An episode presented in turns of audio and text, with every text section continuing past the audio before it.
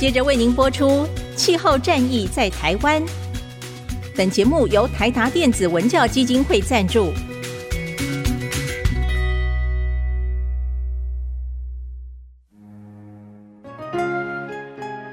换装一颗 LED 灯，一年减碳七十公斤；喝咖啡使用环保杯，一年减碳四点零一公斤。上班出门前记得把保温电热水瓶的插头给拔掉，一年减碳一百五十七公斤。面对气候战役，对抗地球暖化，可以是个人的事，更需要政府及企业的参与。台达电子文教基金会邀您一同寻找既能提升生活品质，并可大幅提高能源使用效率的提案。欢迎收听《气候战役在台湾》。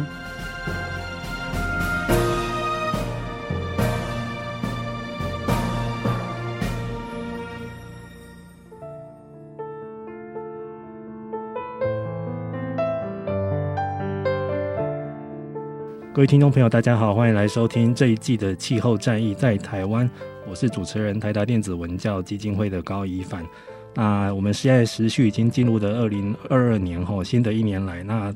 这个单元也是顺便来大家来回顾一下去年发生了哪一些气候的一些大事，还有大家媒体相应所做出的一些我们觉得不错的报道，都在这一季的单元哈，我们叫做气候新闻急先锋。我们邀请各个我们认为杰出的媒体或者是不错的环境报道，请大家来分析一下他们背后的历程跟故事这样子。那新的气候战役在台湾已经目前除了在广播电台在 IC 啊九七点五之外有在露出之外，我们也在三个 Podcast 的平台有上架，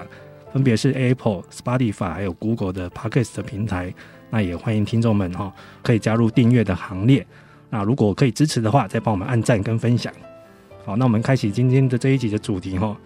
啊。整个二零二一年哈，大家应该在台湾看到了不少关于海洋的一些环境的报道。那特别跟台湾比较有关系的，就是珊瑚礁的一些呃，不管是报道它的危机啦、白化啦，或者是一些呃，大家如何去复育它的一些新闻的报道哈。那今天我们挑的这一集，就是去年有荣获到我们真虚白新闻奖的一个得奖的作品，它是镜传媒所做的哈，叫做《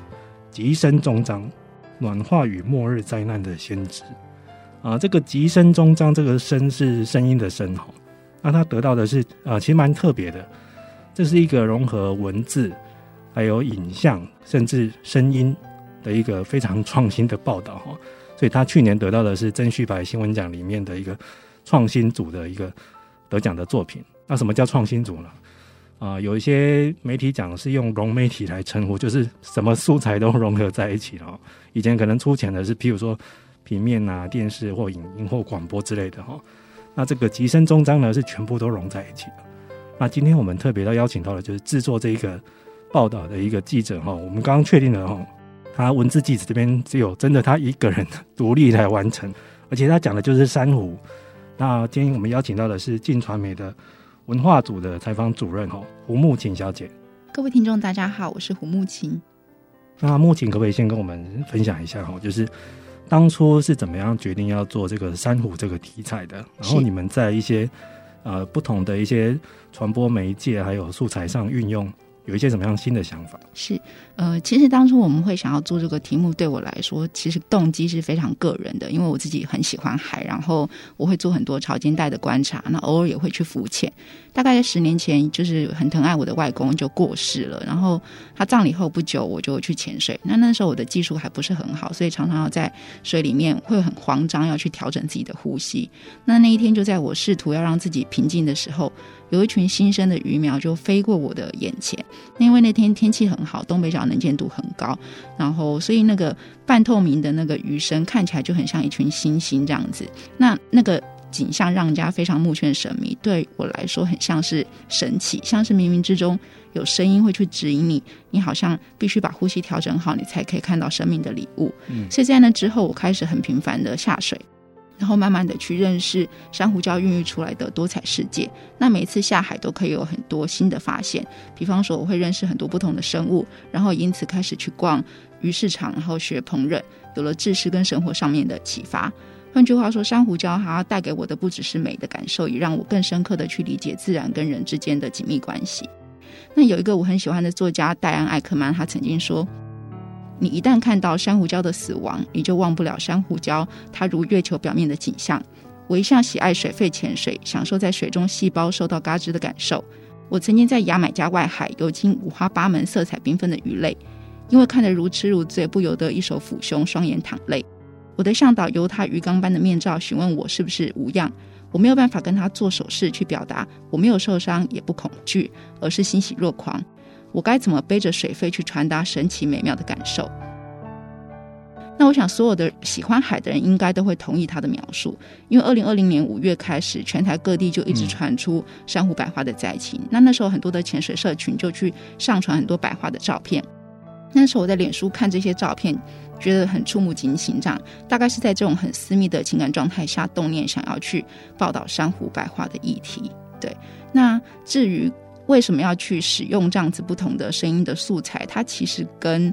我在思考传播的效益是有关系的。嗯。那当初会使用这个声音，其实是决定了我们的报道主角的关系。就是我们回头来看，二零二零年的珊瑚白化，它虽然特别的严重，可是它并不是第一次的珊瑚白化。那从我们现在这个暖化的趋势来看，它可能也不会是最后一个白化的事件。那白化问题的核心焦点其实很清楚，就是暖化。换句话说，在过去曾经发生的新闻事件里面，各式报道已经把这件事情都论述过了，就它的核心重点都已经。讲过了，所以在这次白化事件发生的时候，我有去观察社群媒体的效应，发现说白化的影像虽然还是很冲击，可是如果不认识珊瑚礁生态的人，他可能根本不在意，或者是他觉得，哎，这个白珊瑚是很美的，他他不知道它是一个尸体这样子。那对环境议题没兴趣的人，他可能根本不看。所以在我思考说要做这个专题的时候，我在想的是，我要怎么样去突破环境的限制。那第二个是我在的这个媒体机构其实是周刊，那周刊它有。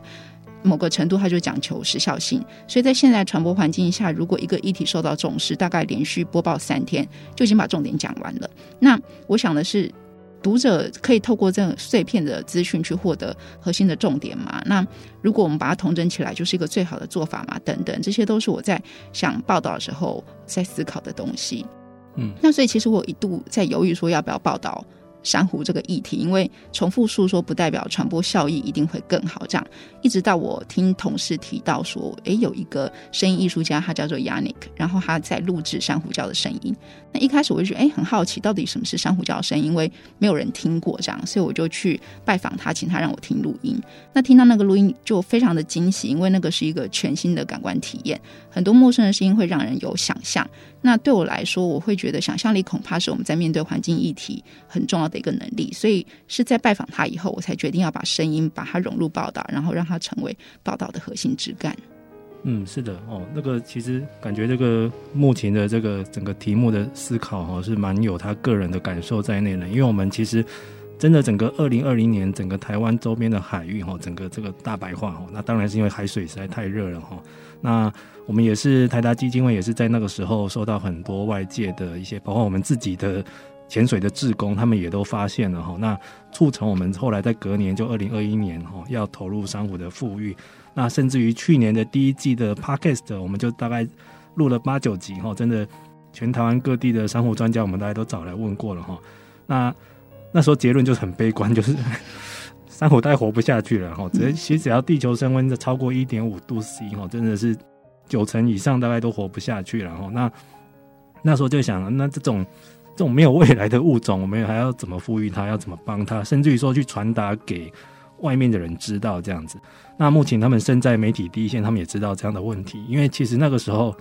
二零二零的整个夏季，其实珊瑚白化的新闻就有四处在报了啦。对。那如果是比较时效性比较高的媒体，的确可能那个新闻的寿命不会超过一个礼拜哈。因为大家都在报，包括像是外国的媒体，那外国可能是以澳洲的大堡礁这种新闻最为震撼了哈。那报完之后嘞，怎么样去呃激起大家一些新的想象跟行动，又落入一个两难。那我讲了坏消息之后我就跑了嘛，嗯，这样也不太对，这样子。但是目前倒是的确你有收过一轮了，那最后决定用用声音来做突破，这个倒是的确我们以前没想过哈。原来海里面是有声音的，因为不好意思我没潜过水，我不知道。哎，所以在海里面是听得到声音的。然后这位声音艺术家，他放出来的声音，其实我有去点进去这个专题哦，大家可以点到那个集圣终章里面的网页去哦。它里面可以听到好多物种它录到的声音哦，像什么枪虾啦、精灵鱼啦、哈雀雕之类的。目前这个听起来的声音大概是什么样子？以枪虾，它的声音很像是呃，我不知道大家有没有煮饭的经验，就是你你的锅子把它弄热之后，然后倒油进去，然后它在到达那个燃点的时候，会噼里啪啦、噼里啪啦、噼里啪啦的声音。枪虾声音大概就是这个样子。对，那像精灵鱼的话，呃，它会有在某个应该是求偶的时候，它会有像是啄木鸟的声音，咚咚。都都都都这样子的声音。那另外一个，你刚刚说的是雀雕，那雀雕声音很可爱。雀雕是他们在呃有人靠近他们做防御的时候，它会发出像猫咪的呼噜声。哦，所以那个其实是我们其实平常是听得到的声音，但是你不会联想到那是生物的声音。哇，原来海底有这么多丰富的声音哦。我们是有请过一些外籍摄影师去拍一些在水下的一些八 K 的影像哦，的确他们。据他们的叙述，其实海里面也是有声音的，只是这些东西要怎么，呃，你说把它录起来，然后再上来那个岸上再放给一般的人听，而且还要转化去解释哈。哦，虽然原来海中生物是会有声音的，是，但是目前你找到这个非常独特的题材，而且有一个声音的那个那个艺术家，他人就在做这些记录好了。那要怎么运用呢？因为通常我们会习惯性，譬如说报道一个人物的故事，他个人的切身的感受，或者是。呃，把这些影像或声音就放在集中在某一个那个网页上，要怎么样好好的去运用它呢？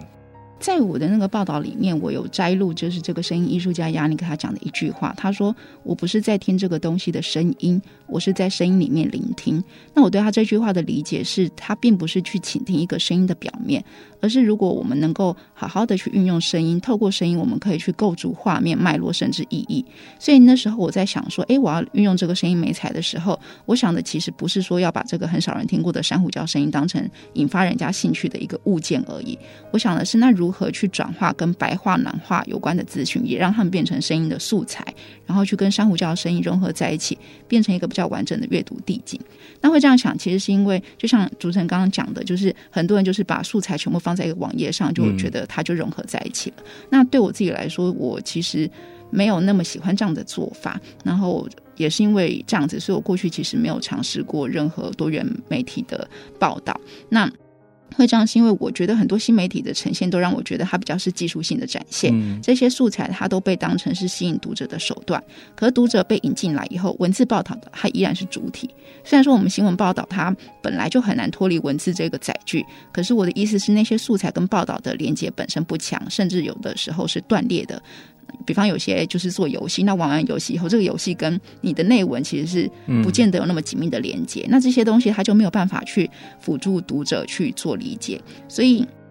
那时候我就在想说，诶，那我们应该要怎么样的去做这件事？那这个困惑跟批判，其实他自己也回头去形成我在做这个报道的挑战。那那个挑战就不是说。音频这个素材本身，而是我们要怎么样让这个素材可以跟其他素材好好的融合在一起。那一开始我在想这个专题的运用的时候，其实就有一些很粗浅的概念，比方说我要绘制海底世界，去把呃珊瑚礁的声音，然后去放在上面，然后让它跟文字可以做搭配。那另外想的是，我手边有一段录影的素材，那个素材是有一些空拍海的景象，然后有水底珊瑚礁的样子，然后珊瑚白化前后的变化。那那个影像是一个潜水教练舒怀拍摄的，那他也有做了配乐，很多媒体有转载。那那时候我请求他授权，我并没有想要直接就运用这个影像，而是想说我要重新的去替他制作一段配乐。那那个配乐就是我转化了暖化跟白化的声音数据，然后跟珊瑚礁的声音结合在一起，让大家边看看这个影像，我可以听到不同的声音。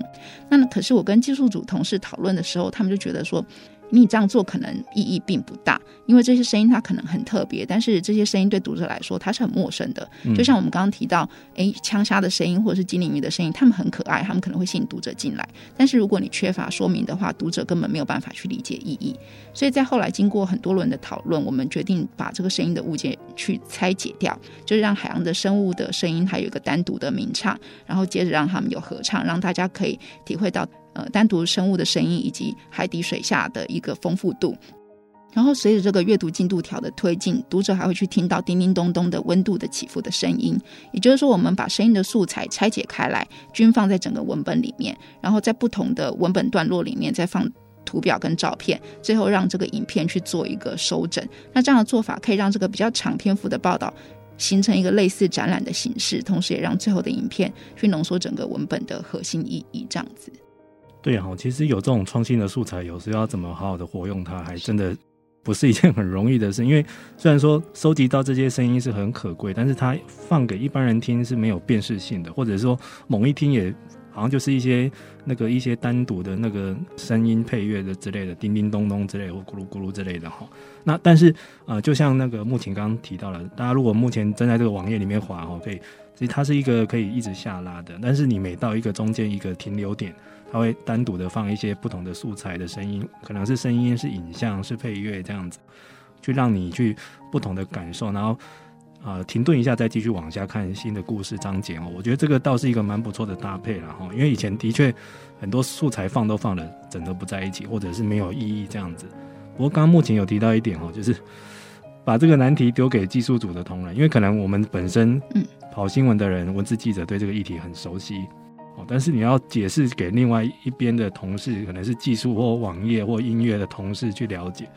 这中间是不是有很多困难？嗯，它有一些困难度没有错。应该是说，它那个困难度并不是说，呃，这个技术上面有特别的难度，因为声音的录音，应该说整个专题里面最难的其实是那个声音的采集。但是因为声音采集并不是我们制作团队去做，它其实是，比方这个声音艺术家亚尼克，或者是有一些学者，他们原本就做了这个声音的采集，所以那些生物的声音其实非常干净的。那最难的部分已经结束了，难的是，呃，我们如何把这个东西融合在一起？那我觉得那个困难跟辛苦的地方是执行。过程跟各个细节，因为工作团队里面每一个人脑袋里面想的画面或美感其实不太一样。嗯、像是我原本希望说，在呈现海洋生物的那个景象的时候，它应该是手绘的，然后手绘的风格要是十九世纪博物学家那一种 风格，就很漂亮，我觉得很美，这样子美美的，对对，非常非常美的海洋生物。可是这样子的手绘风格其实要非常的细致，然后再加上它是一个科学专题，它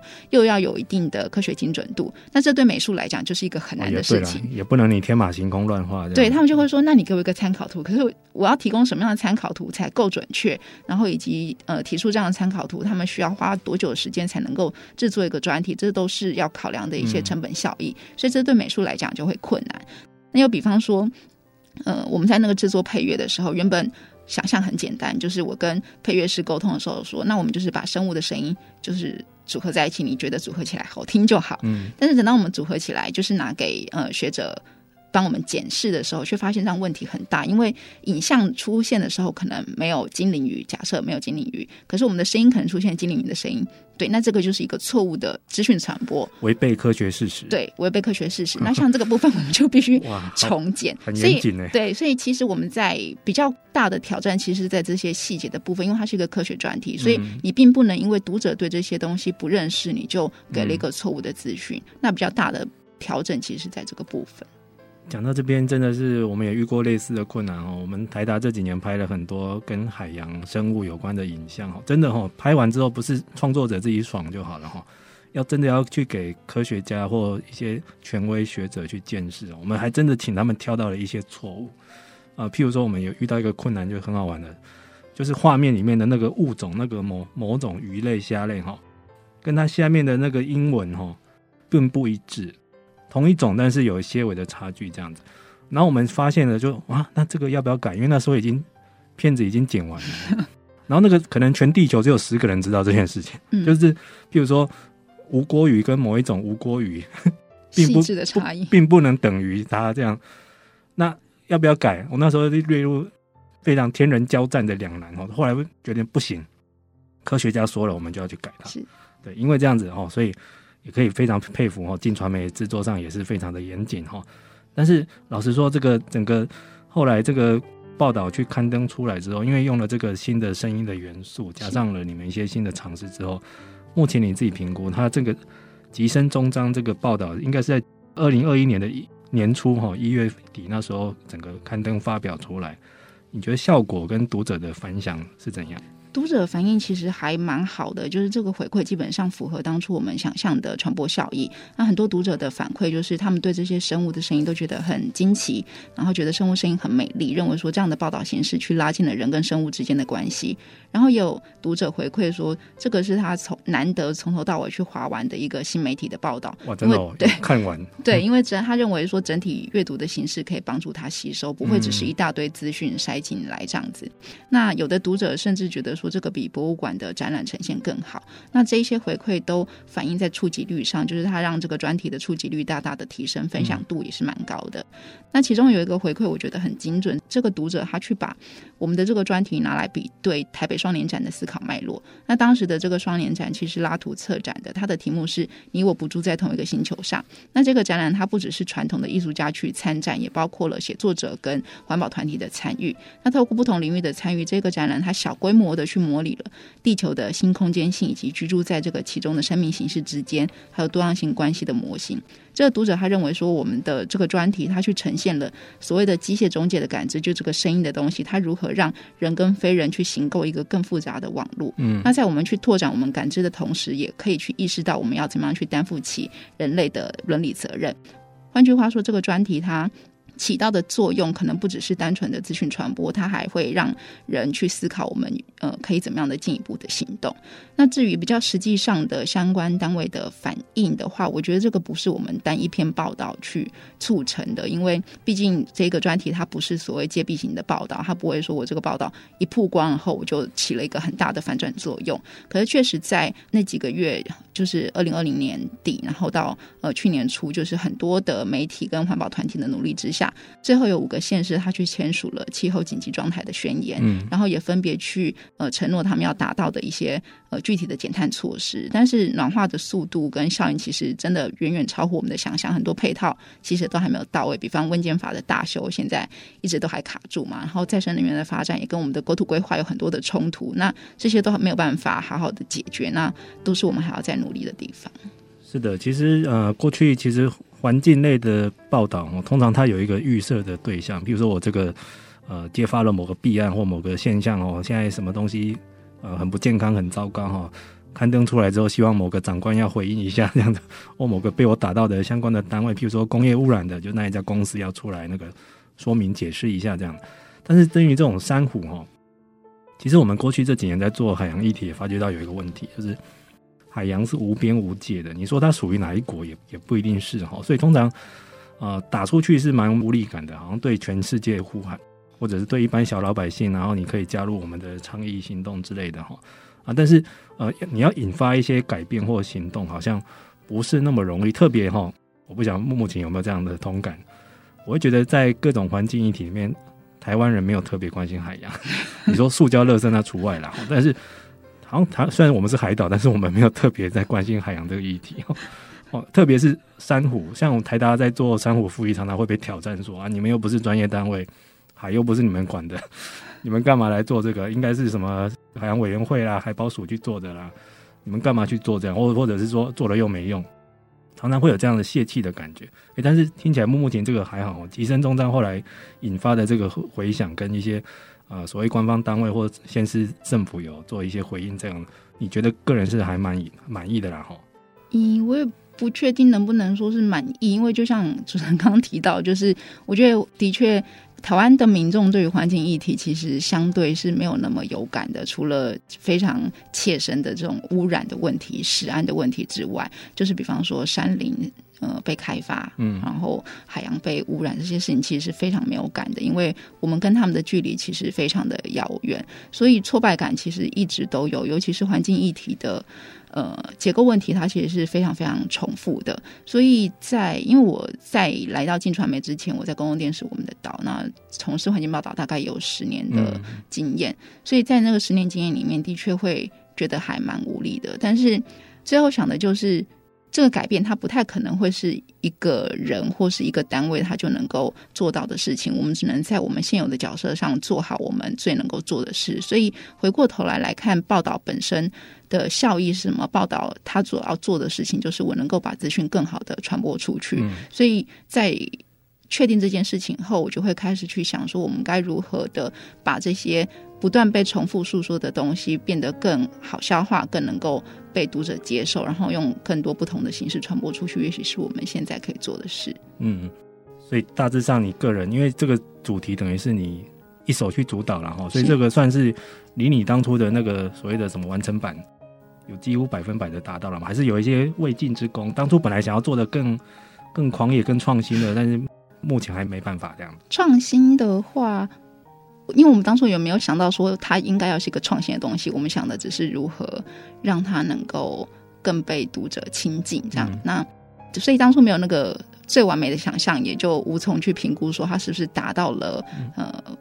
达到了当初设定的那个目标。嗯、那可是回头来看，它的确有一些。我觉得可能还可以在进步的地方，比方说，的确在整个美学风格上面来讲，我觉得可能可以再更精进。但是你说要精进到什么样的程度，那可能是你跟技术团队还要更多的磨合，因为大家脑中想象的画面其实不太一样。嗯，那也包括说我们在那个阅读进度条那个叮叮咚咚的声音，我觉得那个是一个非常好的创意。可是实际在滑动的时候，就是你用不同的载具去滑动的时候，会发现有落差。就你用电脑滑，跟你用手机滑，跟你用 iPad 滑，它可能呃它的时间。速度是不一样的，所以那个叮叮咚咚落下来的时间感也不一样，所以也有读者回馈说，他原本以为那个是一个 bug，后来才发现说，哎，原来那个是温度的声音。也就是说，我们原本设想说它应该是一个很顺畅的叮叮咚咚提醒那个温度的变化，在实际上放在不同载具的时候，它可能还是会有落差。那那这些东西都是要克服的。因为以前 IT 就会常常 complain，就是你这个题目是要 for PC 版，对对对，还是 for 行动版？行动版还有分哈，平板跟手机是。啊，手机还有不同家厂牌，然后有时候他们就要因为这个去做很多版本，对，或者是消耗很多人力资源之类的哈。有时候。就是你虽然想得到，但是不一定可以做得到。对，这是技术上面就是还现在蛮麻烦的一个部分。那尤其是呃，像这次我们跟技术组沟通，技术组就会说，其实大多数人现在在阅读新闻，大部分都是用手机或者是 iPad，嗯。手机其实最多，大概到达九成。所以在时间成本的效益下，他们所做出来的那个元素基本上就是 for 手机用。所以它在手机上面的呈现，它可能不见得是整体画面看起来最漂亮的。对啊，所以大家也知道这个目前新闻人的一些呃很努力，其实说现在还是有蛮多限制的。因为大家想想哦，你这个非常丰富浩瀚、很又很深度的主题，怎么样在手机那个小小的荧幕里面 去百分百的传达给读者？而且读者有没有耐心看完哦，还是一回事哈。以前就是有读者看完，我们就真的很谢天 谢地了哈，真的感谢你的支持这样的。因为很多就是一边滑着，可能一边配他的那个那个午餐就。这样子看完了哈，然后看完又觉得、这没什么嘛，哦，一样的，其实很不一样哈。所以在这边呢，如果大家以后看到有一些不同的新闻，呃，一些素材的尝试，真的要给予掌声跟鼓励啦，因为真的很难。我也是看了这个题目才知道说，哦，原来海洋里面的声音是可以去运用的哈，而且集合起来还是一个不错的组合这样子。因为以前大家都会觉得，像那种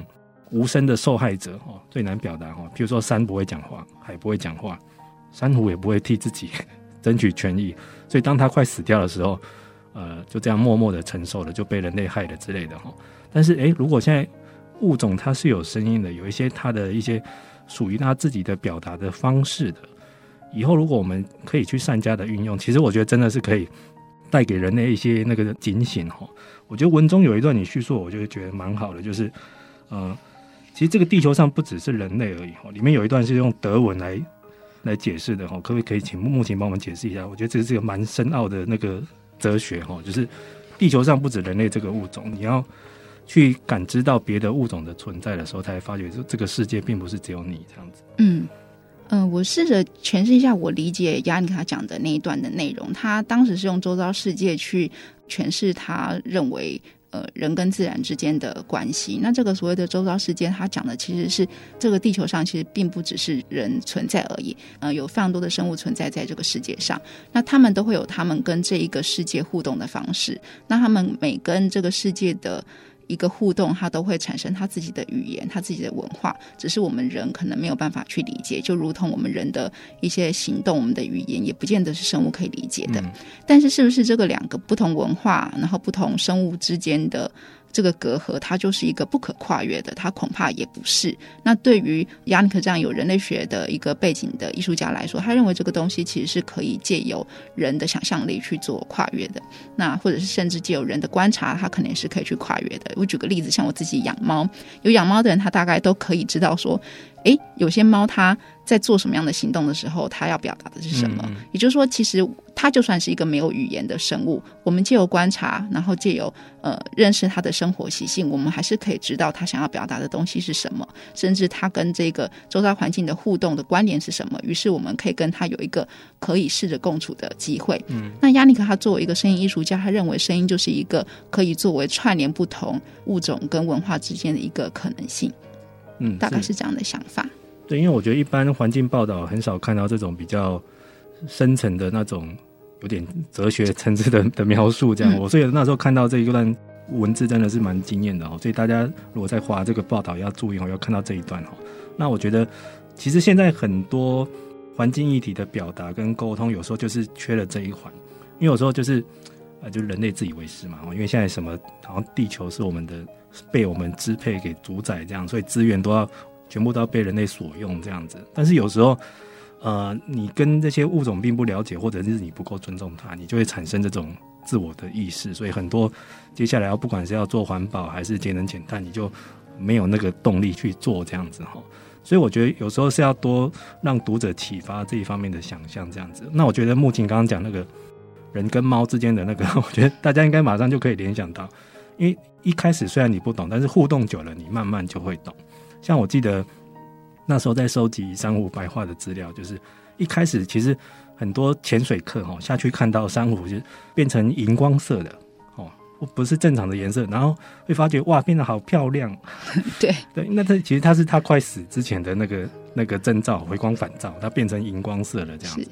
啊，如果一开始知不知道那是正常没关系，但是。久了之后，如果大家诶都有这个意识，跟珊瑚互动或观察久了之后，大家就会觉得珊瑚的某些习性是到底是好是坏是恶化还是怎样子。慢慢的，可能我们可以摸索出一道怎么样跟海中生物去互动，或者是好好去保育它的一些方法这样子。因为我们在做珊瑚保育做到后来，其实也有一派学者让我们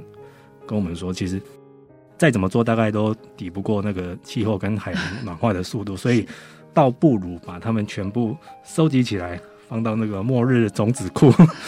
等他们海洋暖化退完之后再回再放出来，这样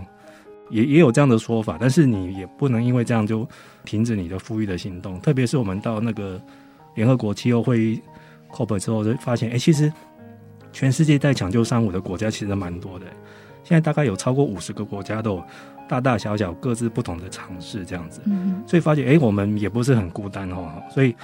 全世界在为了珊瑚富裕的，其实有很多的青年才俊跟环保团体都加入了哈。那又心中稍微获得了一点点的鼓舞，这样子哦，就支持我们继续做下去。所以接下来想要问目前的，就是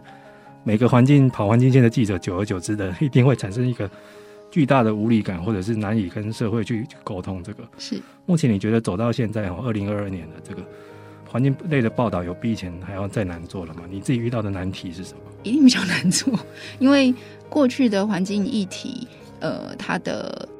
能够唤起人的共感，其实是非常容易的，因为在早期的时候，我们的自然资源其实并没有被破坏的那么严重，嗯，所以人并没有特别的去感知自然资源匮乏的这个现象。那他比较能够感受到的，其实是一个非常直接的污染的情况，比方水的污染、空气的污染、农地的污染等等。那这种跟人其实有一个比较相对亲近性的议题，你当然能够很快的获得回馈。那也因为它是一个跟人生活紧密相关的议题，所以它。在政策上的改变，它就能够获得比较快的回响。所以在一九八零年代之后，我们很多跟呃工业污染相关的东西，其实都有分别的慢慢的去立法，也有法则，然后有逐步的改进这样。但是到了现在，其实环境的议题它变得是一个复杂而多元的。比方说，我们现在。在福岛核灾之后，我们可能遇到了的问题就是，我们必须要做一个能源转型的过程。那这个能源转型的过程当中，它就会有非常多的冲突。比方，我们都知道再生能源它可能是一个未来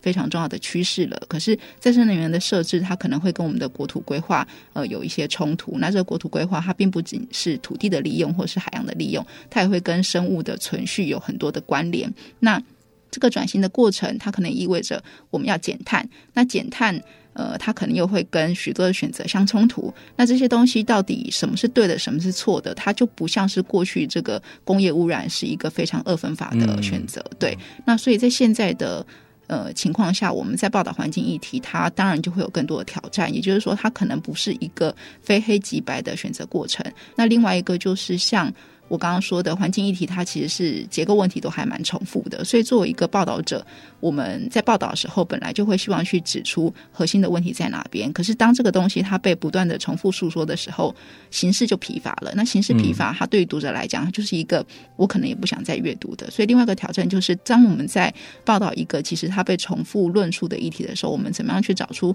更好的说故事的方式，更好呈现形式，也会是未来比较大的挑战。也是哈，真是一语道尽这一行的困难。因为以前真的是很多乐听众是看到这类的报道就转台了，因为他譬如啊，就是世界末日，并不想再看下去这样子。然后又很多复杂的议题，他没有简单的答案，是对他也没有那么非黑即白的哦，不是你是好人，你是坏人啊？那到底看完了我们要需要做什么？是要捐钱吗？还是去造桥铺路？或者是啊，更难的是要改变我们的行动？哦，那好难，那算了。对，就是会有这样层层的无力感这样子，但是我觉得这一次这个吉森中章就是一个，他已经跨出了新的一步了，因为他要发觉我们有很多不同新的素材跟叙事的方法是可以去做尝试跟突破的哈，只是这中间需要媒体内部自己去做整合跟努力这样子，因为特别是以前一个报道顶多是用到文字记者或者是摄影师这两种人，现在还要把网页的声音的还有一些外部的，像我看到你们这个。单元用了很多外部他的那个对捐出给你们用的那个素材嘛，吼，声音之类的，所以也要感谢这些人啊，最感谢他们，没有他们这个专题完全没有办法完成。是的，那好，今天节目也非常谢谢目前到我们节目中来吼，那希望大家之后看到有新的不错的环境的报道，要给予支持吼。那当然就是呃，所有的媒体记者的共同的愿望，就是希望大家看完这些报道之后，可以自己引发一些内心的反省跟。一些新的行动，或者是给予他们一些新的支持哈，因为大家啊、呃，真的要替媒体同仁说一句话，